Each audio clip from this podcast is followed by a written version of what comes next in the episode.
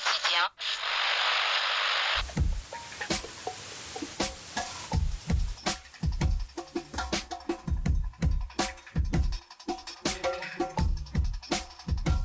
Saudações macaenses, eu sou o John Moreira e está começando mais um Bate-Papo Show. Nesse segundo programa, eu quero lembrar vocês que esse é um espaço aberto. Se você quer falar, quer ter sua voz ouvida, só colar junto.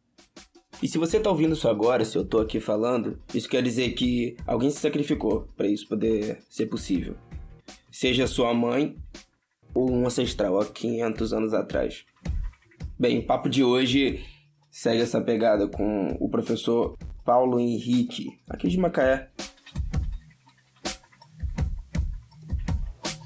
O professor Paulo Henrique já vem engajando seus alunos a ver o que acontece lá dentro da Câmara e eu achei bem interessante porque a possibilidade de nós, cidadãos comuns, participarmos de discussões lá dentro. Assim como em praças públicas, aproveitando o espaço que a gente tem para para salvar as pessoas, né, que estão ali na praça.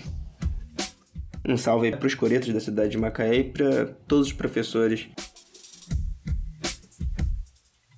Vem comigo nessa conversa, galera, e depois fala aí o que vocês acharam. Os links vão ficar aqui na descrição.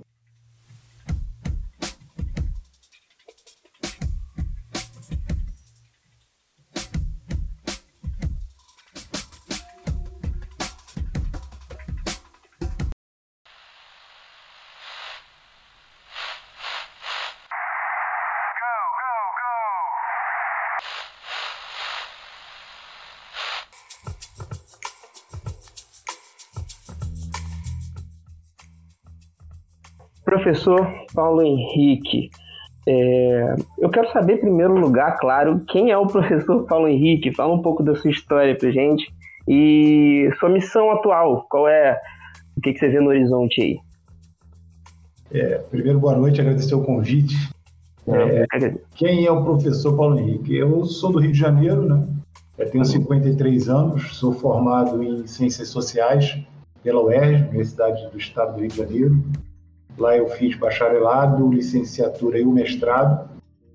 É, e em 2004 eu vim para Macaé para dar aulas de sociologia é, no concurso público que aconteceu em agosto de 2004. Era governo do Silvio Lopes ainda. E, e, e, desde então eu, eu, primeiro comecei a trabalhar na Serra, né, no Sana e na Bicuda Grande. Trabalhei é, lá no caso na Bicuda Grande, até 2010. No SAN eu só trabalhei no, mês, no ano de 2004. E aí depois fui é, convidado para integrar a equipe de professores que daria origem ao Colégio de Aplicação, então da FUNEMAC, hoje o Colégio de Aplicação de Macaé. Você então estava lá presente na, quando isso começou, né? Isso, isso, isso. Eu fui um dos professores é, assim escolhidos para começar aquilo que naquele momento ali era uma aventura, né? Era você começar um colégio do zero para ensino médio, é, que era um projeto. E a uhum. gente começou aquilo ali e deu muito certo. E, e, e respondendo a tua é, pergunta em relação a qual é a missão, a missão hoje, rapaz, é que é um grande desafio para mim sair da sala de aula para uma disputa eleitoral. Hum. É tentar empreender uma luta que, no meu entendimento, é em defesa da educação pública, que parece estar muito ameaçada é, no nível do município. Em algumas cidades a gente vê aí alguns projetos de lei conduzidos por vereadores e por prefeitos que ameaçam a questão da laicidade da educação e da própria liberdade de cátedra. É, a gente tem projetos de lei em relação à educação vigentes agora? É, você pergunta, no caso, aqui em Macaé ou no Brasil? Aqui em Macaé. A gente não, tem alguma... É, em Macaé não, mas o que a gente percebe é algumas candidaturas a vereador e também a prefeito que defendem, por exemplo, o programa Escola Sem Partido, que já foi, inclusive, enterrado pelo Supremo Tribunal Federal, mas uhum. que é, está no, digamos assim, no, no eixo condutor de algumas candidaturas de é, de políticos conservadores e da extrema-direita.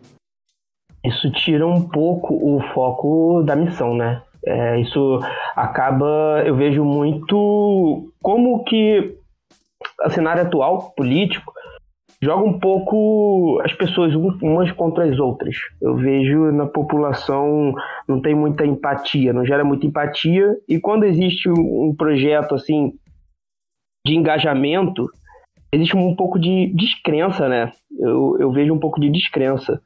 As pessoas não, não acreditam muito que pode ser feita diferença, né? E, e para você, quando que começou esse negócio de encarar é, a luta no, no âmbito do dessa sua, sua atual missão como, como vereador aí, como futuro vereador? Assim, quando é, na Universidade do Estado do Rio de Janeiro, quando você cola grau, né?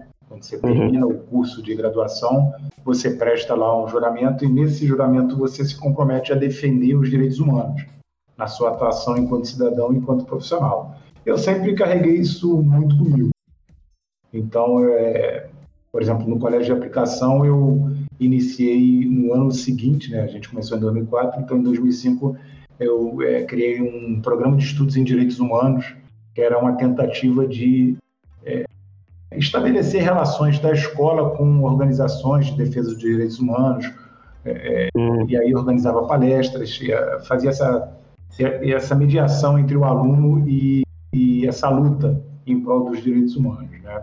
Mas para situar é, cronologicamente, eu acho que a questão é, que me chamou a atenção de que talvez era o momento de começar a pensar numa possível é, atuação política mais direta, né? Porque o professor, em tese, ele é um professor de ciências humanas, em tese ele age politicamente, né?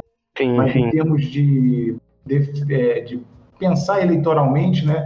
Foi quando em 2015 a, a votação dos planos municipais de educação no Brasil todo e Macaé girou em torno daquilo, não sei se você vai se lembrar, de da ideologia de gênero. É, todo mundo ficou falando que é, o plano nacional, né, que era proposto pelo governo federal, que aí os municípios e os estados deveriam fazer os seus, ele estava tentando incutir é, nas escolas a prática é, é de que o menino poderia escolher é, se podia o banheiro para frequentar os meninos e meninas. O suposto kit gay, né? Isso, isso. Aí a banalização a de, da, da, da, da, Como é que fala? A banalização da luta levou as pessoas a verem as coisas dessa maneira um pouco unilateral, né? É, dessa maneira, ah, é kit gay nas escolas, não vê a coisa como um projeto grande. E aí, quando eu vi a votação aqui em Macaé, eu falei, gente, o que, que é isso? Era assim, asneiras saindo da boca de todos os parlamentares. Eu falei, pô, a coisa tá feia. Aí, 2016 veio é, a derrubada da presidenta Dilma, né? Que a gente considera um golpe. Em 2018, a eleição do Bolsonaro, a gente vendo lideranças, pseudo-lideranças daqui invadirem escola, né? Para denunciar professores, diretores. Eu falei, ó, tá na hora da gente é, de repente tentar a luta agora em outra esfera. E aí conversei com um grupo que já vinha meio que me pressionando para lançar a candidatura, topei o desafio e estamos aí. Estamos aí. É isso, sempre sempre mantendo essa, esse, esse mindset, né? esse pensamento aí de libertar as pessoas para elas pensarem, né? ser livre para pensar imagino. E vamos, vamos, focar aqui agora numa proposta eu achei interessante aqui. É... Sua proposta sobre escolas sexto ao nono anos, né, nos bairros Lagomar e na Arueira. Por que esses dois bairros, professor? Ah, perfeito. É, esses bairros são dois dos bairros mais populosos da cidade. Né? E, uhum. e assim, se você pensar em termos de da própria racionalidade do sistema, né, é, é não existe qualquer justificativa para o fato de não existirem escolas do segundo segmento. Você vê que a, a proposta é bem específica, né? Você tem um aluno do primeiro ou quinto ano e aí depois que ele termina esse quinto ano, você é obrigado a mandar ele para um outro bairro, por não, não existir uma escola é, de segundo segmento, né, que é os é bem comum para essas crianças. Então você é, obriga os pais a terem uma responsabilidade com a questão do transporte escolar, né, é, entra até em, em, em, conflito com a própria o próprio estatuto da criança e do adolescente que recomenda que as escolas é, que os alunos estudem perto da residência, né? Então você joga uma série de de, de problemas para o cotidiano, principalmente da mãe, né? Que em geral é, é uma atribuição feminina, infelizmente, é, apenas da mulher, o, o homem meio que é, fica ausente nessas questões, uhum. e, em geral. Então você é, joga um outro problema a mais na vida dessas mulheres, que é o de pensar o deslocamento de seu filho para a escola. É, e que e aí eu jogo mais uma vez essa questão que é, é que é um bairro muito são dois bairros muito populosos. Então, em tese, é, é, no, é, penso que seria essencial que o poder público visse isso como uma coisa que nem era para estar tá sendo né, problematizada, né? É, você tem que ter uma escola de segundo segmento para esses alunos. Da, da ponte para cá a gente vê, né, os bairros, eu, eu apoio essa iniciativa de transformar os bairros em, é, no futuro, eu imagino, em bairros autossuficientes, sabe? É, se, é, onde você não precise, não precise ter que ir no centro para poder né, comprar alguma coisa que você precisa ou levar seu filho na escola e tal. É, então, eu vejo muito na sua proposta, nas suas propostas, é, influência das pessoas, como se, como se você estivesse atendendo né, a pedido das pessoas mesmo. O que me lembra aqui do de outra proposta sua, que é, deixa eu ver aqui exatamente, praça educadora. Eu achei isso bem interessante. Eu achei isso bem interessante. Você pode falar um pouquinho para a gente sobre o, a proposta sobre da Praça Educadora? Isso. Então, a Praça Educadora é um desdobramento da ideia de cidade educadora, né? Se você for ver assim, é, o lema da nossa campanha é, é por uma cidade educadora. Uhum. O que é a cidade educadora? É uma ideia que, na verdade, originalmente, né, se a gente for na história, ela nasce em Barcelona, na Espanha, nos anos 90, que é o quê? A ideia de você entender que a educação ela está para além dos muros da escola. Né? Então você identifica, e aí eu é, proponho isso né, no nosso programa de candidatura, é, você identificar espaços é, da cidade que possuam potencial pedagógico, né? onde o aluno, onde o adolescente, criança, ou, ou criança pode aprender. Uhum. Né? E, uma, e um aprendizado que não se restringe apenas ao conteúdo. Então, por exemplo, é, a Câmara de Vereadores de Macaé ele é um excelente núcleo pedagógico. Você levar um aluno para assistir uma sessão na Câmara de Vereadores é um baita aprendizado. E eu procuro uhum. fazer isso sempre, todos os anos, né? com as minhas turmas de Sociologia do primeiro ano. Você tem é, a Lira dos Conspiradores, você tem o Parque Atalaia, né? E aí, é, é claro que para você colocar essa ideia de cidade educadora em prática, você tem que ter um sistema de transporte escolar que funcione perfeitamente, né? Você não pode ficar à mercê da boa vontade das empresas de ônibus, nem do encarregado de transporte escolar da Secretaria de Educação, que aí ele beneficia a diretora que né, é mais simpática com ele e tal. E a praça educadora, ela é, é, é digamos assim, o ápice de, desse aprendizado colocado num espaço que deveria, em tese, ser a catarse né, da, da, uhum. da, do convívio social, que é a praça. Então, você, ali você reuniria professores né, e, e, alunos e sociedade civil, não apenas os alunos matriculados da escola, para estar tá aprendendo. Aprendendo o quê? arte, para estar tá aprendendo cultura, para estar tá aprendendo música. Né, Isso para estar tá aprendendo também a democracia. Claro, claro. Você pensa em incluir também os, as pessoas que não frequentam a escola, porque alguns alunos eles acabam ficando longe da escola, né? Eu já tive minha época de matar aula, só que eu ainda frequentava a escola, era obrigado a ir. Algum, alguns, alguns jovens eles acabam realmente parando de estudar assim na, na adolescência e esse você acha que esse projeto você acha que esse projeto é, visa incluir também as pessoas que não se adaptam à escola tradicional Assim, primeiro, é, se você for olhar é, assim, de uma forma mais aprofundada, o que a gente está defendendo, o que a gente está chamando de educação, é aquilo que eu te falei, ela vai além da escola, além do estudo da escola. Uhum. Então, é educação no seu sentido mais amplo.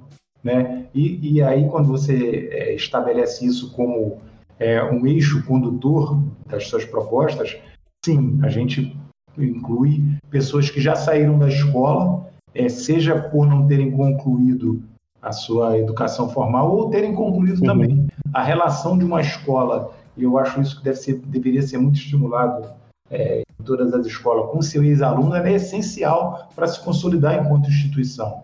Às vezes você tem escola que o diretor não quer ver o ex-aluno, né? Impede a sua entrada, cria dificuldade. No meu entendimento, essa relação com o ex-aluno ela é essencial, né, para que os alunos atuais eles vejam, né, é, como é que é essa coisa do, do aluno que saiu, que se formou e aí retorna.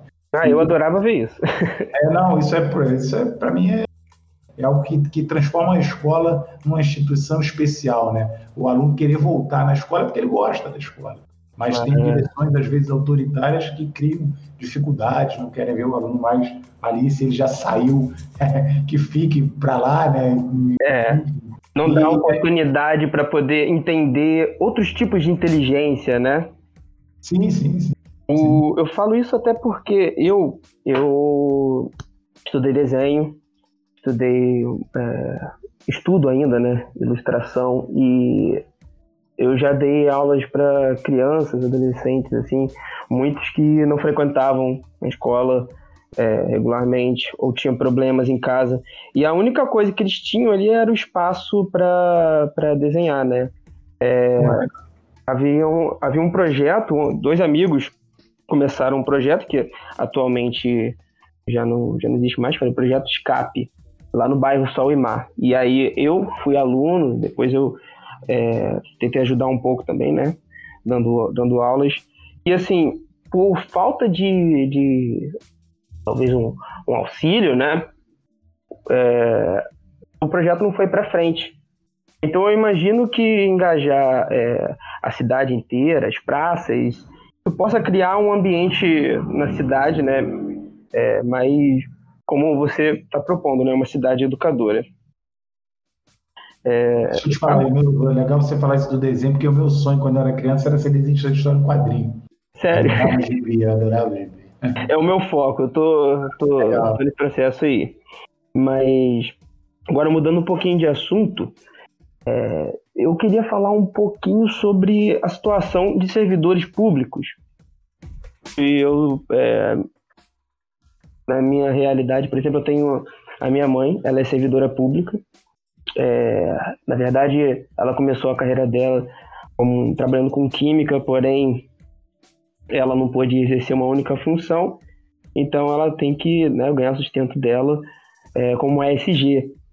Porém, é uma classe assim que é um pouco tratada diferente das outras classes, né? É uma classe bem essencial, que são as pessoas que trabalham na limpeza.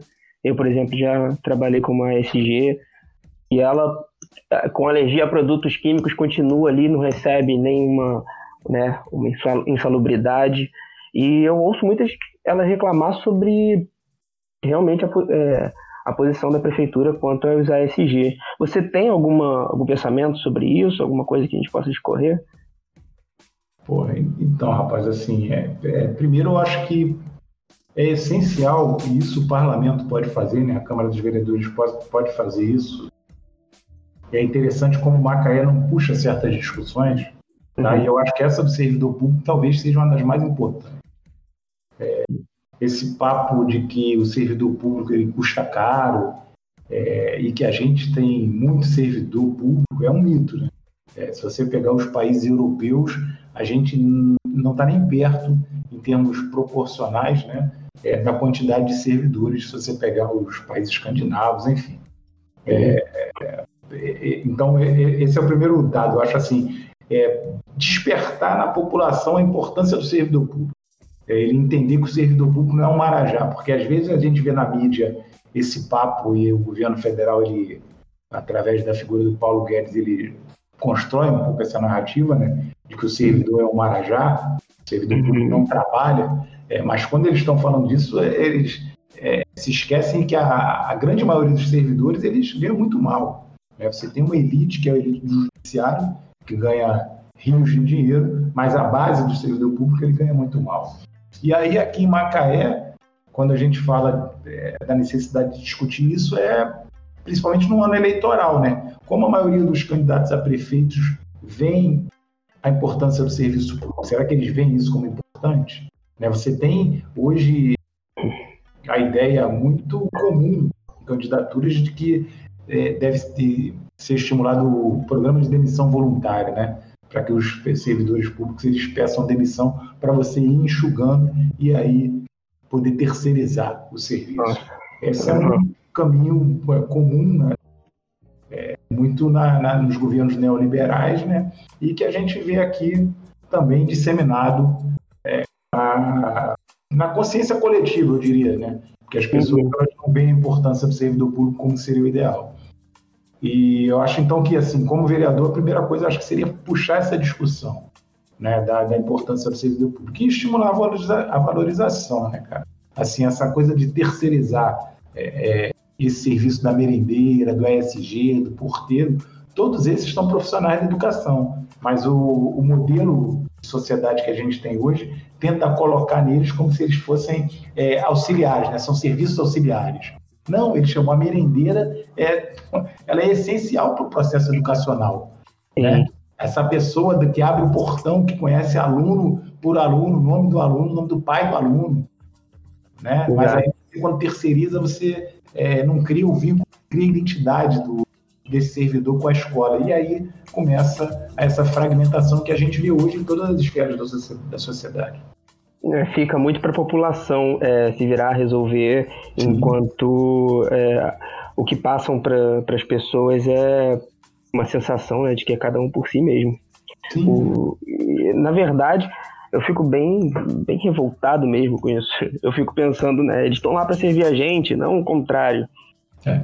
E o mercado de trabalho em Macaé depende muito das empresas de fora. Né, lembrei disso agora.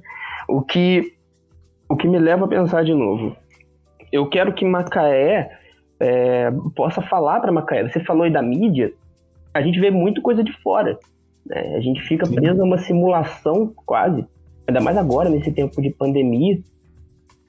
E eu acho que eu fico pensando em outras cidades. Tudo bem que aqui é interior, é por isso que eu vou perguntar para você agora se é possível, mas eu vejo que em outras cidades existem centros, né, é, parecido com as antigas lan mas hoje em dia são espaços para criadores de conteúdo. Então, uma pessoa que saiba editar o vídeo, ou uma, é, até mesmo conteúdo de, de ciência, né? A gente tem aqui é, o polo universitário então, falta, eu acho que falta né, espaços para poder criar conteúdo e as pessoas acham que é isso, isso é difícil de acontecer, que é impossível. Você acha que é possível fazer isso? Talvez nas próprias praças, né? Olha, é, se você for ver na. Quando você está falando, fazendo referência a algumas propostas, eu não sei se você chegou a ver os folhetos né, que foi distribuído na rua mas eu imagino que sim. É, é a gente apresentou 13 propostas nesse folheto, e a 13 terceira é justamente é, é, foca na qualificação profissional, profissional de jovens, com ênfase em tudo isso que você está falando. Percebe? Ah. Porque eu percebo, é, o nosso grupo aqui né, percebe uma necessidade de, de desvincular a qualificação e a formação profissional é, da indústria do petróleo. Né? Uhum. Quem, sempre quem fala, se você for ver a maioria dos é, candidatos, eles pensam a qualificação profissional, mas a serviço da indústria do petróleo. Poucos uhum. propõem uma diversificação. E a gente está propondo justamente isso. É uma formação que se paute pelo audiovisual. Né? Você pode aqui ter um polo, como tem, né? de produção é, audiovisual. É, essa questão da, da, da, da, que você fala da criação de conteúdos também, a juventude adora isso. Sim. Então, você é, ter estímulo do município, do poder público municipal, para esse tipo de qualificação, pô, você é, é, é, muda a cara da cidade, percebe? E dando espaço para o jovem naquilo que ele se identifica, que ele gosta muito. Né? Então, a questão da música, eu acho que é importantíssimo também você é, criar festivais de música com mais uma formação na escola de música, por exemplo. E, e, por aí vai. Eu acho que, sem dúvida, eu concordo plenamente com isso aí que você está falando. E eu acho que esse é o caminho que a gente procura apontar nas nossas propostas.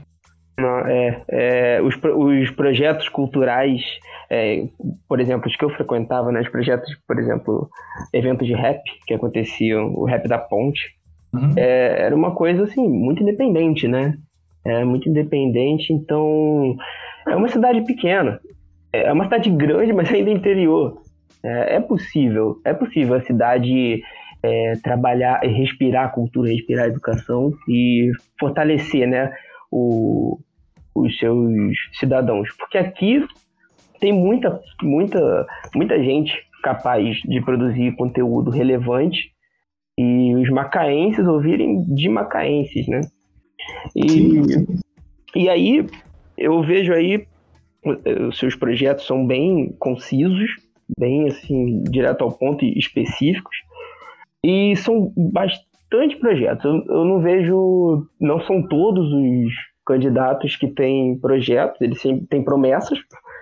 E defender queria... a educação. O que é defender a educação? Defender a Petrobras. O que é isso enquanto projeto, enquanto proposta? Exato, é exato.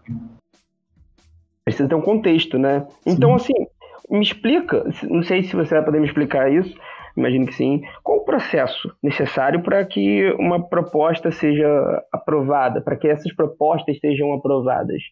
É necessário votação? É, é, então, aí é, a gente está num processo eleitoral, né? Primeiro, uhum. acho que você tem a expectativa de qual vai ser a próxima Câmara, né? No dia 15 todo mundo vai estar indo às urnas. É, quais serão os 17 eleitos? Há uma é, é, projeção de que deve haver uma renovação dos rostos razoável. Tá? Eu arriscaria aí que é, talvez um, uns seis nomes novos nessa Câmara. Mas isso não significa dizer renovação da política, porque a gente tem, é, por exemplo, posso fazer referência a nomes aqui? Ah, fica à vontade, né? Então, fica à vontade. Você tem, por exemplo, o Maxwell Vaz, que é candidato a prefeito e colocou o filho para disputar uma vaga. Você tem o doutor Eduardo, que é o presidente da Câmara, que colocou o filho para disputar uma vaga. Né? Então, é, a eleição do Thales Coutinho, que é o filho do Eduardo, não significa renovação. Né? Você tem uma mudança de rosto ali, mas provavelmente vai seguir as orientações do pai. Então, Significa assim, dividir votos, né? Isso, isso. Então a gente tem aí essa é, possibilidade de renovação dos rostos que pode não significar a renovação da política. Mas partindo da ideia que vamos é, que existe uma possibilidade ainda assim de formar um grupo para tentar é, defender ideias novas, né? Que aí você me pergunta assim, vamos colocar em prática alguns projetos. Eu acredito isso a gente conversa aqui muito no nosso grupo, é, primeiro você tem que, não é buscar o conflito, né? Mas apresentar o seu projeto, mesmo para é, políticos que tenham ideias antagônicas às nossas, porque possivelmente vai acontecer, e, e ver qual é a, a, possibilidade ali de aprovação e de debate. E, e no outro lado, você é, colocar a população na Câmara de Vereadores, né? Porque hoje é, as sessões, as sessões hoje elas acontecem às 10 horas da manhã. Então, quando você vai lá, quem está assistindo às sessões geralmente são os assessores dos parlamentares. Então, você não, é, não cria um clima. Quando eu falei que eu gosto de levar os alunos, isso faz parte do, é, do da minha emenda disciplina, eu levo os alunos da primeira série do ensino médio na, na Câmara de Vereadores para assistir uma sessão ordinária, você percebe na fisionomia de muitos parlamentares assim uma apreensão, né? Tipo assim, o que, que essa molecada está fazendo aqui? Quem trouxe? Uhum. Quer dizer, e eu sempre costumo dizer isso para eles: se você tem uma Câmara de Vereadores lotada, você força a melhoria da qualidade dos caras, que eles já não vão falar tanta besteira como eles falariam se só tivessem os assessores deles. Percebe? Então, assim, eu acho que é, para você conseguir aprovar projetos que de repente não possam ter aprovação de determinados parlamentares por conta de questões ideológicas, você enche a Câmara dos Vereadores com a população, com a juventude e você é, aumenta a possibilidade de ter esse projeto aprovado, qualificando o debate, forçando a barra, explorando as redes também. Uhum. Muda a, a dinâmica de ao é, invés de você. É muito comum você. É, isso é engraçado até. Por exemplo, é, é, é isso não é, não é, digamos assim, uma exclusividade de Macaé, mas o, você vai ver é, políticos que defendem, aprovam um determinado projeto ou não aprovam com o parlamento vazio, mas aí se tiver cheio ele vota totalmente o contrário do que ele votou uma semana anterior. Percebe? Então a pressão da população ela surte efeito. É, inclusive, é, o próprio caso da, de auxiliares, de serviços gerais, poderia ter sido diferente se a população estivesse lá dentro. Sim, sim, sem dúvida, sem dúvida. É? Nossa, isso daí é algo que eu não tinha pensado. É, então é mudar a dinâmica. Parar sim, de pensar que você sim. precisa pedir coisa do seu político, né? É, e começar realmente a interagir com a cidade. Que, a gente tem que criar na população o hábito de assistir às sessões da Câmara de frequentar aquele espaço, aquele espaço, como eles mesmos falam, né? É a casa do povo. Então aquele auditório tem que estar lotado todos os dias. O poder, da, o poder do povo, né? E então, o que me, me lembra aqui, uma coisa que eu não entendo nada é segurança pública. Vamos falar sobre o maior medo do mundo, né? Uhum. É, você tem bastante, bastante foco também em segurança pública. Eu, inclusive, abri aqui um pouco antes de começar para poder ler de novo, porque quando se trata de segurança pública é muita lei, eu leio tudo, não entendo nada. Então, professor, fala aí, o que, que a gente precisa fazer para começar a mudar a situação de segurança pública em Macaé? De, principalmente dentro dos bairros mais necessitados, Nova Holanda, Malvinas. Perfeito essa pergunta. Eu já estava até meio agoniado. Eu falei, você não vai falar nada de segurança pública. É, mas enfim, assim, esses dias eu estava até o meu amigo é, Gabriel Bersotti, que também é candidato, né, estava falando que perguntando, tem perguntado a ele as pessoas né, sobre segurança pública. Ele falou que o vereador não tem nada, não tem muito a ver com isso, não tem muito poder de interferir, nem o prefeito e tal. Assim, é, e na verdade, se você for pesquisar, as cidades é, que também sofreram com violência letal, né? a gente primeiro tem que entender é, as faces da violência, né? Quando a gente está discutindo segurança pública, no caso a nossa candidatura, a gente está falando da violência letal. Não é, por exemplo, da violência patrimonial, que seriam roubos, assaltos. Não é isso. Eu gosto de deixar isso muito claro, né? A gente está preocupado com a vida e não com o patrimônio. Tá? Então, assim, é, as cidades que conseguiram solucionar os problemas de violência letal no mundo e também no Brasil, a grande maioria delas conseguiu encontrar soluções com a ação do poder local, prefeito, Câmara de Vereadores e parceria com a academia, com a universidade. Tá? Então, assim, é, é no meu entendimento, a primeira coisa, assim como eu falei da, da discussão sobre o serviço público, né, que a população tem que entender que o serviço público é essencial para o funcionamento de uma cidade, é entender que o debate sobre segurança pública tem que ser municipalizado. Tá? Sim. E, e aí, como é que a gente pode pensar isso? É primeiro identificando, você aí pontuou muito bem, a questão dos bairros. As pessoas não morrem em todos os bairros. Né? A gente tem uhum. aquilo que eu gosto de chamar assim de. Gosto não, mas que é necessário chamar, é de geografia da morte. As pessoas morrem em bairros específicos. E não é qualquer pessoa. Quem morre uhum. são jovens negros, né? É, na, com a faixa etária de 15 a 29 anos. E Importante falar. Pouca escolaridade. Tá? Então, é, como é que a gente estabelece, e isso talvez seja, é, eu gosto de falar também isso, né? a grande novidade é da nossa, das nossas propostas, que é você vincular a educação com a segurança pública. Tá? Então, se você for ver na, na, na lista dessas 13 propostas nossas, tem lá um, um projeto chamado Nenhum a Menos, tá? que é, uhum. é você combater a evasão escolar. E aí você vai, pode perguntar, professor, mas o que, que tem a evasão escolar com a violência letal? É isso que eu acabei de falar. O, o jovem que, que morre, ele não completou o ciclo escolar dele. Tá? Ele não chegou até o ensino médio. A grande maioria dos jovens, cerca de 82, 83%, eles morrem sem ter concluído o ensino fundamental. Tá? Então, há hoje uma ideia né, que a gente chama de blindagem educacional, que é o quê? Se você fazer o jovem negro morador de bairro periférico concluir o ensino médio, você reduz, assim, de uma forma muito impressionante, a possibilidade dele morrer assassinado. Tá? Então, é, é, então, pensar em segurança pública no nível do município é, primeiro, identificar quais são os bairros onde esses jovens estão morrendo. E segundo, é disputar ele com o tráfico. Porque, assim, a maioria desses jovens, eles morrem por conta de uma ação é, é, do tráfico de drogas e que, assim, é, é, ele está num bairro que você não tem absolutamente nada. Eu, durante essa campanha, a, a gente priorizou estar nos bairros periféricos. Tá? Você não viu o nosso grupo panfletando, por exemplo, na Riviera, no Novo Cavaleiros. Por quê? Não é porque a gente é, é, não acha esses bairros importantes ou que eles não tenham problemas. Mas numa campanha curta, a gente tinha que priorizar. E a gente priorizou os bairros mais necessitados.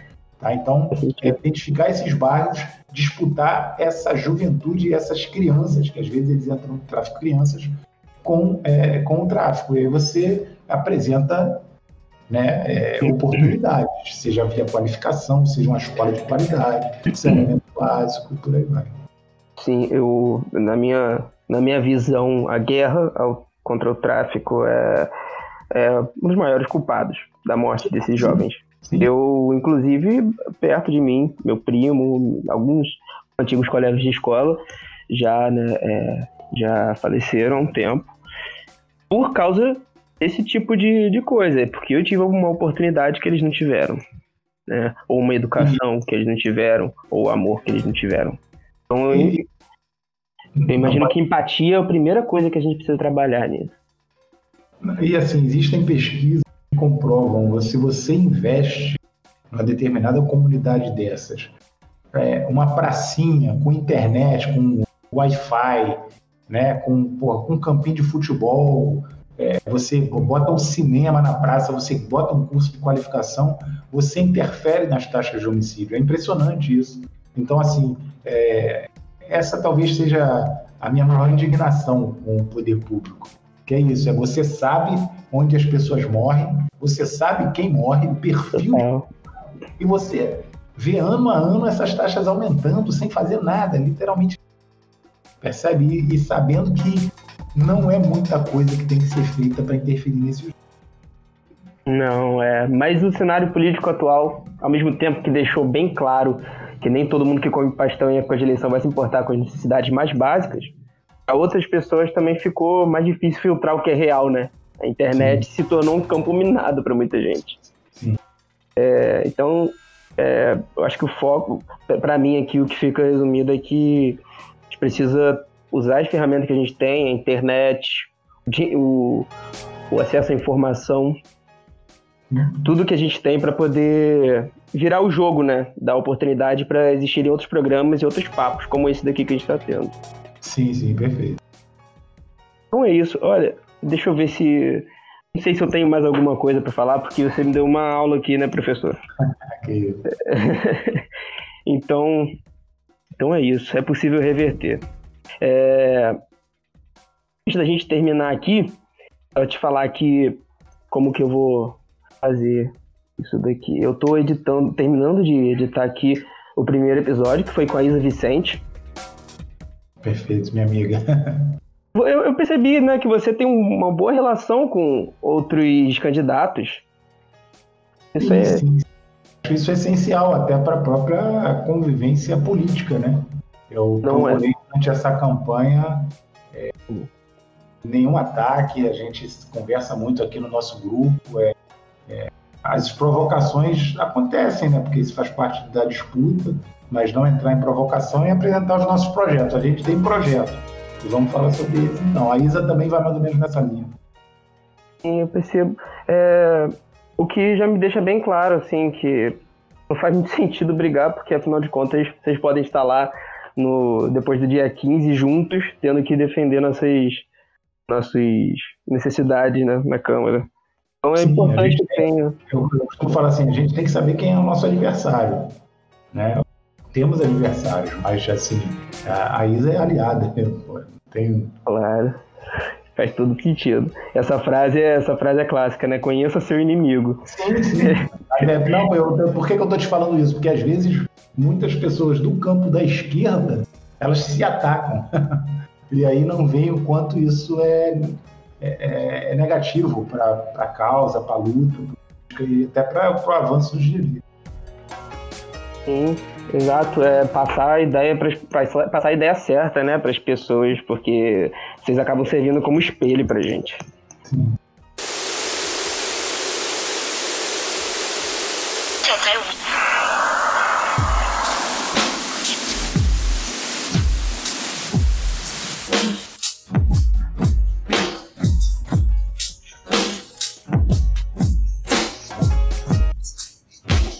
E aí, família, o que vocês acharam?